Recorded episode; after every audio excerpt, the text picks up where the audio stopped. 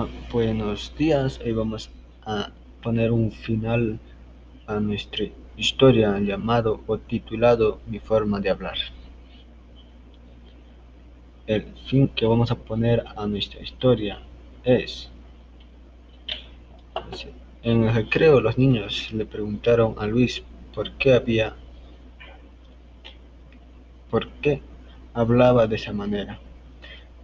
Él se quedó callado por un momento y le dije, le dije que en su tierra natal él hablaba de esa manera. Los compañeros empezaron a preguntar de su pueblo, de dónde venía,